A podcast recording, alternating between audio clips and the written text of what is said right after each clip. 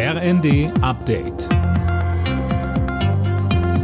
Stündlich neu. Auf den Punkt informiert. Ich bin Daniel Stuckenberg. Guten Tag. Bundeskanzler Scholz hat sich heute den Fragen der Hauptstadtpresse gestellt. Ob Ukraine-Krieg, Energiekrise oder Entlastungen für die Bürger, es ging um alle Felder der Innen- und Außenpolitik.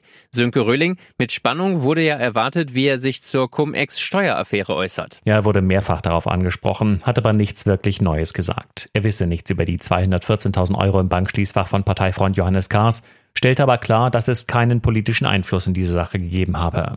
Und zu den Gesprächen mit dem Bankchef habe er bereits alles gesagt. Das würde er auch wiederholen, so Scholz, zur Not stundenlang. Alles in allem kann man davon ausgehen, dass auch seine Befragung nächste Woche im Untersuchungsausschuss wenig neue Erkenntnisse bringen wird.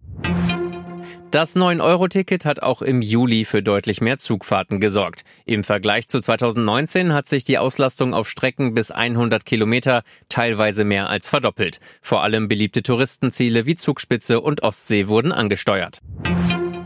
Eine Hackerattacke legt seit über einer Woche die meisten Industrie- und Handelskammern in Deutschland lahm. Mittlerweile ermittelt die Abteilung Cybercrime der Polizei in Nordrhein-Westfalen und auch das Bundesamt für IT-Sicherheit ist eingebunden.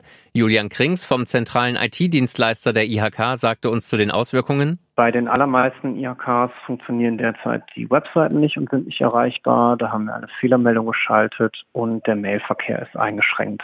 Wir werden jetzt, um möglichen Schaden zu vermeiden und datensicher zu gewährleisten, sehr sorgfältig prüfen und intensiv, welche IT-Systeme wieder hochgefahren werden können und werden das dann sukzessive tun.